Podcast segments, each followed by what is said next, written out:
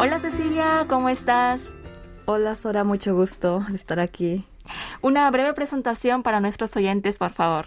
Eh, hola, mucho gusto, soy Cecilia Torres Quirós, nací en Perú, vine acá a Corea en el 2018 para continuar mis estudios de posgrado. Hasta ahora pues ya van cuatro años que estoy viviendo aquí. Según tengo entendido, eh, realizaste una maestría en la Universidad Nacional de Seúl, ¿verdad? Sí, en Ingeniería Civil y Medio Ambiente, pero para ser más específicos en el área de geoambiente. ¿Y podrías explicarnos en qué consistía básicamente el programa? Ah, bueno, en el caso del programa, bueno, cuando yo apliqué, yo apliqué mi en mi carta de presentación hablé un poco de los trabajos que había realizado y que había trabajado en minería en Perú. Y cuando el profesor de aquí me aceptó, era el profesor de geoambiente, entonces lo que yo trabajé fue en remediación de suelos contaminados por metales pesados, como el plomo o como por ejemplo el cobre, eh, también arsénico fue la última investigación que hice. La idea en este caso era encontrar un material que sea de bajo costo y que al tratar el suelo nos ayude a reducir la movilidad de este contaminante. Entonces, eso fue básicamente mi investigación. Y cuéntanos un poco en detalle cómo fue eh, tu proceso de selección.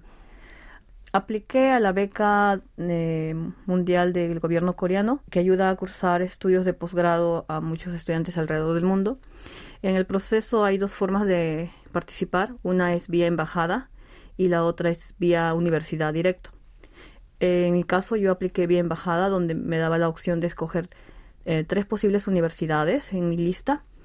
Parte del proceso pasé entrevistas y todo eso cuando ya dijeron, ok, hasta aquí está bien, vamos a mandar ahora tus papeles a Corea. Ya estuve en el momento que tenía que esperar la llamada de regreso de una de las universidades que había escogido. En ese caso, lastimosamente dos me rechazaron, pero la Universidad Nacional de Seúl, que era mi primera opción, sí me aceptó. Entonces, gracias a eso, pude venir aquí a Corea, estudiar coreano durante un año y ya después esto, cursar la maestría. ¿Desde pequeña te interesaba esta disciplina? Ah, la verdad, no. ¿Por qué? Porque mis padres no son ingenieros. Para serte sincera, no tengo familia directa que sea ingeniera. Entonces no es algo que yo haya visto. Sin embargo, en el colegio me desenvolvía, digamos, bien en lo que era ciencias, matemáticas, física, ah, también química. Entonces eh, lo que yo hice fue tomar test vocacionales, porque la verdad no sabía qué escoger. Tomé el test, eh, me salió ingeniería civil, ingeniería sistemas y en aquel tiempo en, en, Perú había como una feria vocacional donde algunos ingenieros hablaban de sus roles, cuáles eran sus roles, qué hacían. Y cuando escuché al ingeniero Kuroiwa, es uno famoso en Perú, él veía la parte hidráulica en ingeniería civil, hablaba de las presas, así esas obras de gran envergadura y de la posibilidad de viajar. A la vez que tú hacías el trabajo, no solamente estás en oficina diseñando, sino la posibilidad de conocer nuevos lugares. Eso me, me cautivó. Y entonces dije, ah, sí, quiero estudiar esto. Y por eso escogí ingeniería civil. Pero a, a lo largo cambié, en el sentido de que cuando a mí me llamó la atención es porque escuché sobre hidráulica estructuras de hidráulica, pero después durante la carrera me gustó más geotecnia, el estudio un poco más del suelo, el comportamiento, esos eh, diseños de fundaciones de las edificaciones. Entonces, a lo largo de la carrera me gustó más otra, pero ah, no me arrepiento, o sea, me, ha gustado, estoy ahorita feliz con lo que hago, sí. ¿Y por qué te gustó tanto la geotecnia entonces? Oh, me pareció que es más complejo de analizar y requiere bastante análisis no es algo tan matemático. Por ejemplo, los ingenieros estructurales pueden seguir muchas formulaciones y hacer el diseño, pero en, ingeniería geotécnica requiere bastante criterio en el sentido de interpretar la data de que tú puedes obtener. No podemos tener un montón de data tan distribuida porque es muy costoso, pero a la vez con lo que tú tienes puedes interpretar. Entonces, me gustó en ese sentido y también la opción de viajar. Yo empecé a trabajar en, en Perú en lo que es esto, en el área de geotecnia, pero para proyectos mineros.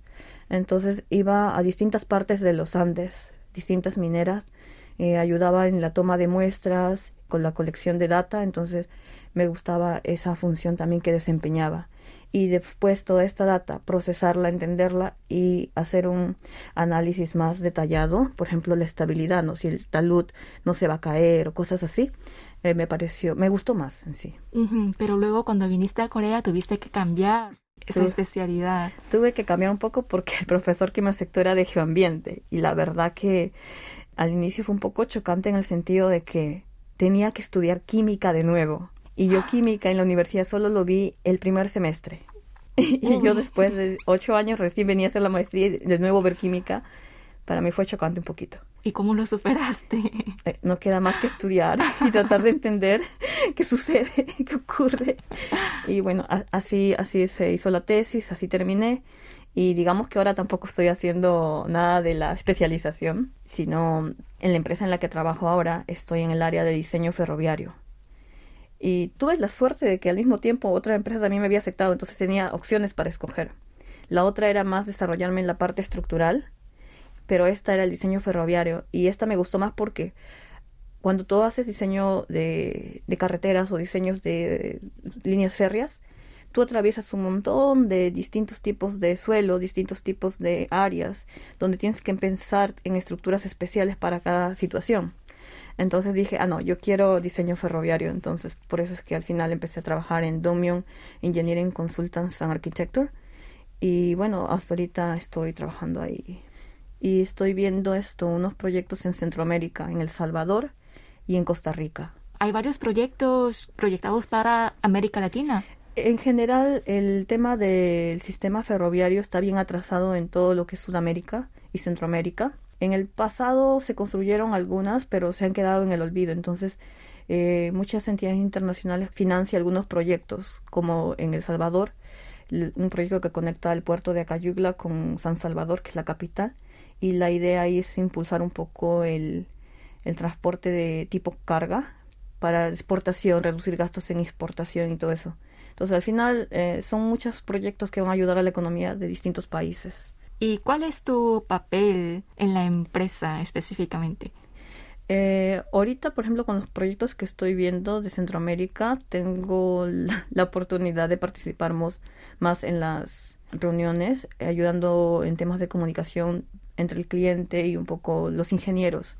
Si bien los ingenieros aquí hablan coreano, pueden entender bien inglés, pero a veces, como los, nuestros clientes allá en Sudamérica hablan español, y algunos traductores no conocen muchas terminologías técnicas. Entonces, en esos casos yo trato de, de explicar más adecuadamente la, la pregunta que, por ejemplo, nuestro cliente está haciendo para que el traductor que traduce de español a coreano o de inglés a coreano lo pueda hacer más preciso. Entonces, en ese caso, apoyo un poco en, la interpretación. Pero ahorita lo que yo estoy haciendo es diseño en sí mismo. O sea, estoy utilizando eh, algunos programas coreanos aquí para hacer el diseño de la línea férrea. ¿Y cómo conseguiste este empleo? Eh, es un poco anecdótico, porque yo estaba aplicando a través de esas plataformas y de repente esto, un amigo peruano nos manda un mensaje en el grupo porque tenemos una asociación conocida a Zapet y nos dice, hay un amigo de Indonesia que me ha dicho que están requiriendo un ingeniero civil que hable español.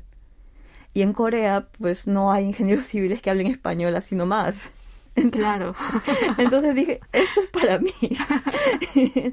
Entonces, eh, esta persona me pasó el dato del amigo de Indonesia y su amigo de Indonesia me dijo, ah, ya no, el contacto es esta persona. O sea, fue una cadena. Entonces, al final mandé mi correo, eh, eh, mi, mi CV todo por correo y me llamaron ahí nomás a los días. Así mm. fue que llegué a esa empresa. Pero sí pasé el, el, proceso de aplicar vía plataforma y al menos sí me llamaban. ¿Y qué es lo que más disfrutas de tu actual trabajo? Aprender, porque es un tema que no había visto antes. No hay mucho sobre diseño ferroviario en general en Latinoamérica. Lo que sí había visto anteriormente la carretera y esas cosas, pero aquí como diseño ferroviario es un mundo nuevo. Entonces, es un mundo nuevo por explorar y mientras tenga ese sentimiento, creo que lo hace más agradable. ¿Y hay alguna diferencia que hayas notado entre la cultura empresarial de Corea y la cultura empresarial de Perú? El tema de la jerarquía. Eso cualquiera creo que te lo va a decir. Aquí es un poco más difícil dirigirse, dirigirte directamente a tus superiores. pero soy extranjera y a mí se me pasa, de que yo sí me voy y le pregunto a veces. Sí trato de ser respetuosa lo más posible utilizando el chondemal, que es la versión formal del lenguaje, pero aún así cometo un montón de errores usando el panmal, porque usualmente hablo, si es que hablo en coreano uso panmal, entonces se, me escapa, pero trato de tenerlo en mente. Y bueno, ¿por qué te decidiste venirte a estudiar y a trabajar en Corea? Mm, bueno, mis planes no eran quedarme a trabajar, eso es uno. El otro era que mm, Corea tampoco había sido en aquel tiempo mi primera opción, o sea, decía, quiero, esta sí o sí. Eh, estuve aplicando dos años anteriormente a, a, la beca japonesa, porque así como también me gusta la, los K-dramas o K-pop, Ah, en aquel tiempo me gustaban mucho los animes. Entonces mi primera opción era Japón porque ellos tenían bastante lo que es la parte sísmica desarrollada, la eh, ingeniería sísmica. Entonces era algo que me traía. Apliqué, lastimosamente no pasé dos veces. Y al siguiente año que también me estaba preparando ya para ir, para tratar de aplicar a universidades de Estados Unidos o algo así, escuché de la beca. O sea, fue súper así repentino. Nunca le había prestado atención y dije, bueno, aplicaré pues es una opción más, una oportunidad más. Y apliqué y pasé. Pero entonces, ¿qué fue lo que te empujó a decirte a quedar y a trabajar aquí? Como les comentaba, mi intención era esto, simplemente terminar la maestría, regresar a mi país. En aquel tiempo tenía todo un proyecto de vida, entre comillas, pero a veces cuando llega el amor te hace tomar decisiones y dices, bueno, aquí también el país me gusta, tiene un transporte conveniente, es 100% seguro. Entonces empecé a tener mi balanza y decir, ¿dónde sería feliz? Y en, mi caso, mi forma de ver el mundo es, si la persona que está a mi lado es alguien que me va, que, me puede ayudar a, a complementarme, voy a ser feliz. Pero si me voy a otro lado, puedo tener todo, pero no encuentro ese, ese complemento, no voy a llegar a ser feliz. Entonces, esa fue como que mi, mi balanza y dije, bueno, voy a quedarme, me toca esforzarme nomás. Hace rato también mencionaste la asociación ASAPEC, ¿verdad? Sí. ASAPEC. Asociación Académica Peruano-Coreana, eso es eh, la definición de ASAPEC. Y es un conjunto de peruanos que hemos venido a Corea para estudiar o para hacer investigación.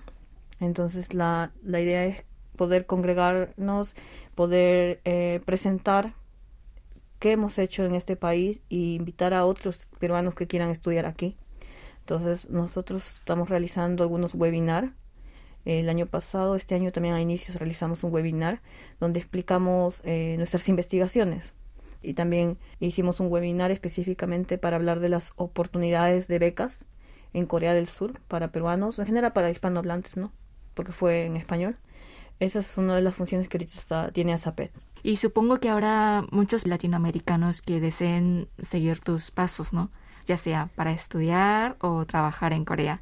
¿Qué consejos les darías? Lo primero que me gustaría decirles es que se familiaricen con el idioma. Al menos eh, leer Hangul, ¿no? que es la denominación de las letras coreanas, es bastante importante. ¿Por qué? Porque para nosotros como hispanos hablantes algunos sonidos es difícil por lo menos para mí, eh, el nien and n, que suena como n y ing en inglés, es bien difícil. Normalmente lo hago muy similar y a veces no me entienden. O lo opuesto sería que cuando alguien me habla, confundo los sonidos. Mm. Entonces, si ellos se familiarizan con esos sonidos, se les va a hacer muy fácil cuando vengan.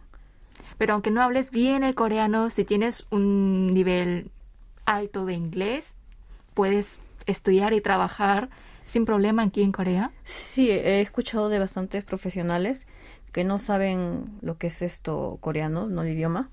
Sin embargo, sus funciones son más, por ejemplo, los investigadores. Ellos se preocupan más de las publicaciones y si lo hacen en revistas internacionales anexas, es, puede ser en inglés, no tienen que escribir en coreano. Entonces, muchos doctores que conozco, que se han quedado aquí muchos años, a veces no saben nada del idioma, pero sin embargo les gusta la investigación y pueden hacerla en inglés. ¿Qué planes futuros tienes? Ah, por ahora estoy pensando establecerme en Corea, entonces mis proyectos están basados más que nada a nivel profesional, desenvolverme bien, crecer eh, profesionalmente, mi nivel de coreano en temas de comunicación y en nivel personal es de repente casarme más adelante, sí. Y por último, en tu caso, ¿qué es lo más valioso que te ha dejado el hecho de haber estudiado ingeniería civil? la posibilidad de contribuir a proyectos que pueden cambiar vidas, proyectos grandes que conectan ciudades. Entonces ese tipo de, actividades te dan una gran satisfacción. Incluso puede ser una pequeña contribución, pero para otros puede ser mucha contribución.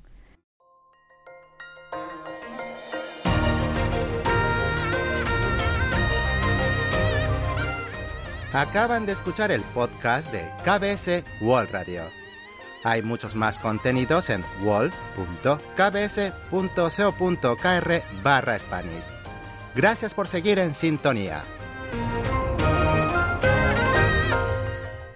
KBS World Radio